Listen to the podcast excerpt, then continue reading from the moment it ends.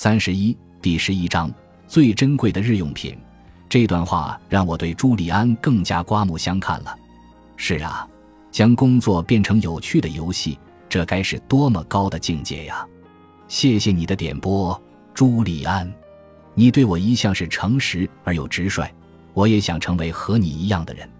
但我的不同在于，我不想为了更多的幸福和更大的满足感就断然放弃我的事业、我的房子还有我的汽车。我喜欢我费心费力收集的古董。还有自己花大价钱买来的那些现代化的居家设施，他们都是我在工作中付出的每个小时所得来的回报，他们都构成了我生命中的一部分。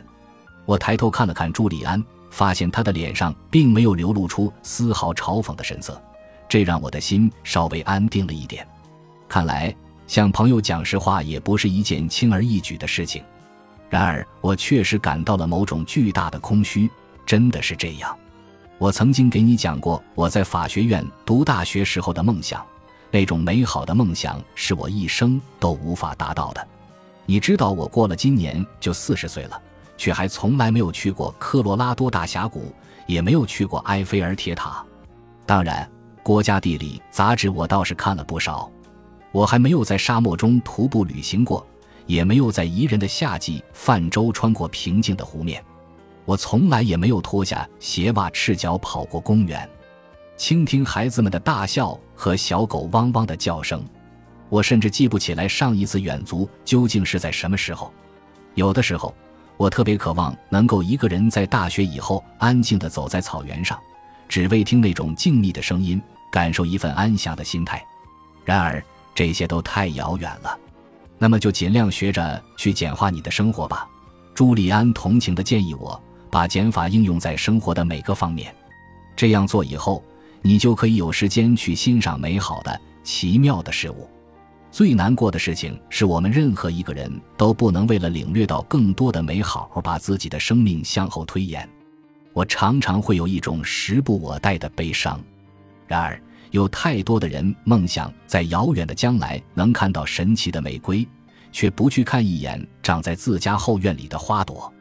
这真是一个莫大的悲剧，那你有什么更进一步的建议吗？这个我会留给你自己思考。我已经和你分享了很多我从智者那里学到的智慧，如果你有勇气使用它们的话，都会给你带来奇迹。哦，我想起还有一样东西可以确保自己的生活简单而平静，那是什么？我喜欢在下午的时候打一个小盹儿。我感到这能使我保持活力充沛、更新精力、有蓬勃的朝气。我想可以这么说，我需要美容觉。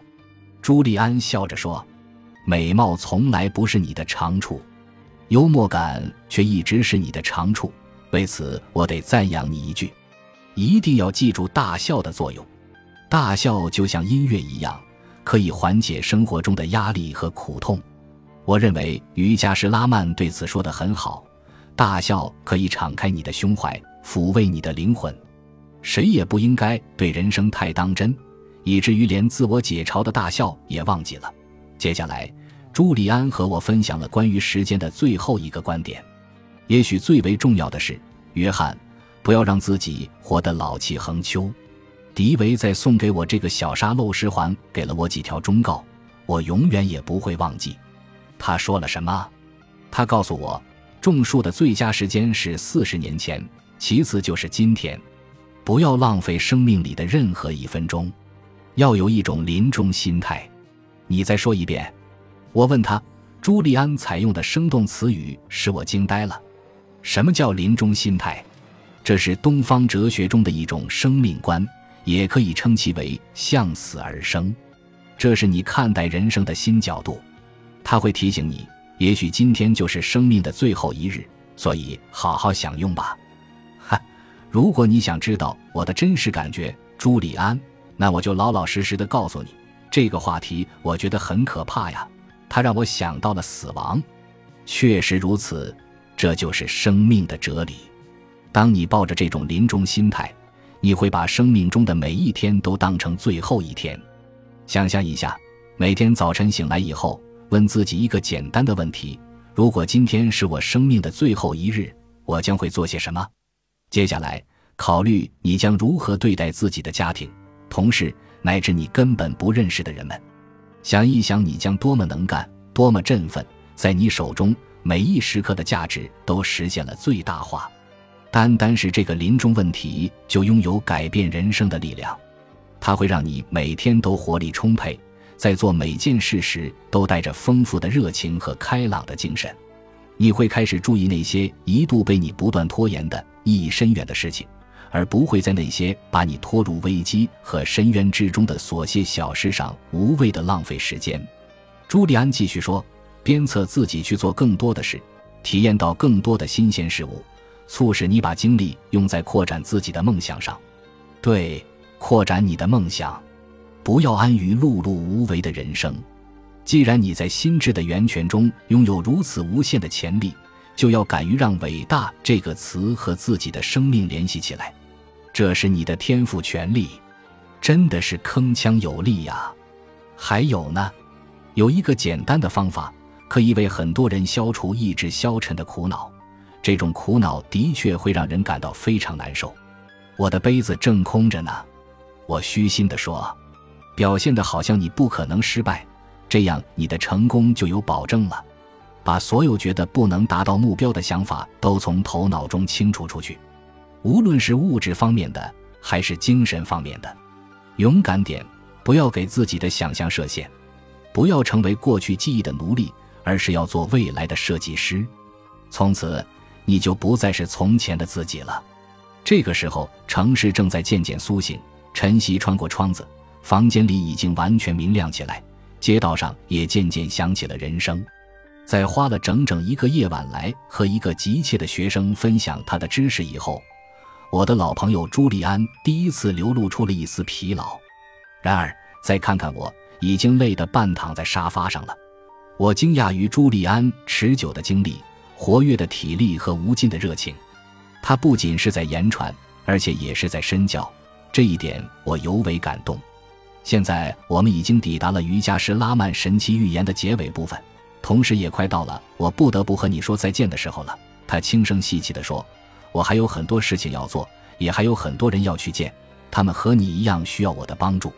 你会告诉你的那些合伙人你已经回来了吗？”我问道。好奇心占了上风。或许不会了，朱利安回答：“我和人们以前所熟知的那个朱利安·曼托已经大不相同了。”我的想法已经完全改变，我不会再穿同样的衣服，我也不会再做同样的事情。我是一个已经从根本上发生了改变的人，他们已经认不出我了。如果有一天人们看到我出现在法律事务所，那也只不过是我去对你做了短暂的拜访。在朱利安镇定的语气里，我听不到一丝的眷恋。你真的是像换了一个人，我赞同地说，头脑里却在想象着。这个身着印度传统红色长袍的神秘高僧，向他以前拥有的那辆光辉夺目的红色法拉利跑车走过去，那将是一种多么奇特的场景！一个新的生命，这个说法或许更确切一些。可是我看不出有什么区别呀。我坦白的承认，在印度有一句古老的谚语：“我们不是有着精神体验的生命存在，而是有着生命经验的精神存在。”通过长时间的修行和游历，我想现在可以说，我真正理解了自己在宇宙中的角色。我终于在自我的镜像之中看到了我是谁。我不再处于世界当中，世界在我的心中。那种体验是什么样的呢？我也描绘不出来。这样吧，我给你诵念东方哲人的两句诗：“君掌声无边，刹那含永劫。”我觉得我必须好好考虑一会儿你刚才说的那句话，尤其是最后那两句诗。你知道，我在大学里最害怕文学与语法修辞类的考试。我老老实实的说，因为我真的不太理解朱利安说的话。当然，我理解我的朋友，总有一天你会理解我所说的一切。如果你能够按照我告诉你的方法去做，认真练习我向你提供的诸多技巧。你就一定会在启蒙的道路上不断前进，你将慢慢掌握支配自我的技巧，而且你也将发现自己生命的意义到底是什么。那不过是永恒图景上的一点微光。而且你也将逐渐明白你究竟是谁，知道人生中的终极目标是什么。那目标是什么呢？